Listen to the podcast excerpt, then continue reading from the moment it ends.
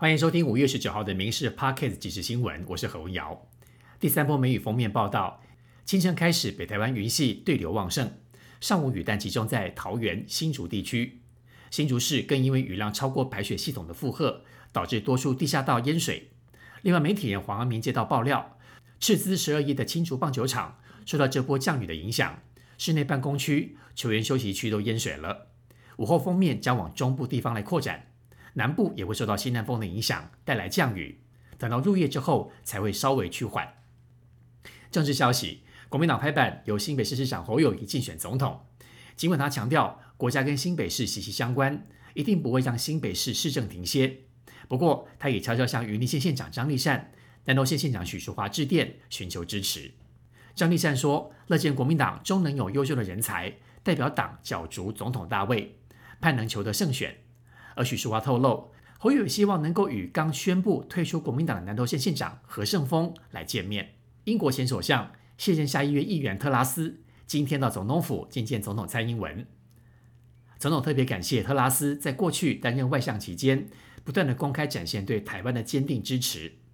特拉斯强调，台湾是推动现代世界的引擎，而英国也了解必须努力维持台海和平的稳定。确保台湾有自我防卫能力的重要性。前立委郭正亮时常上上节目批评民进党，被不少党员要求要开除党籍。今天他突然宣布退出民进党。民进党由发言人张志豪点名，过去相关发言已经明显涉及到扭曲造谣，一再诋毁本党且抹黑本党同志，严重破坏了民进党党誉。本党要依照党内评议程序处理。而下午郭正亮受访时表示。民进党离初心越来越远。台湾与美国政府经过近一年来的谈判，针对台美二十一世纪贸易倡议的五项议题，八十一条条文达成共识，可能在未来几个礼拜当中，由我国驻美代表肖美琴与 AIT 签署第一批的协定。而这是台美断交以来签署最完整的正式贸易协定，不仅象征两国关系更加紧密，也有助于台湾争取加入 CPTPP，强化国际经贸关系。卫福部部长薛岳元在英国《每日电讯报》发表专文，他提到，世界卫生组织没有理由排除台湾，特别是台湾在新冠疫情当中展现有效的防疫能力与全球的贡献。薛岳元提到，台湾自从二零一七年以来，即未曾受邀参加 WHA，但是纳入台湾有助于打造一个更健康、有序、公正的世界。两岸观光旅游开放受到关注，中国国台办宣布。即日起恢复旅行社经营台湾到中国的团体旅游业务。交通部观光局张喜松提到，虽然乐见，不过希望是双向的同步开放，而并不是单方面。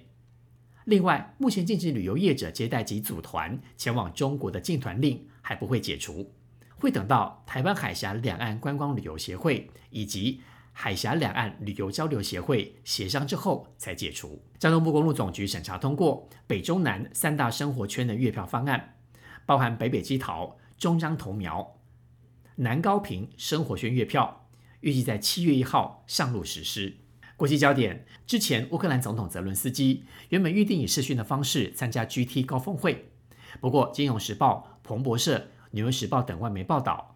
泽伦斯基会先飞到日本广岛参加 GT 峰会，而日本 HK 也报道了这项消息。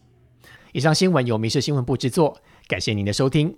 更多新闻内容，请上民事新闻官网搜寻。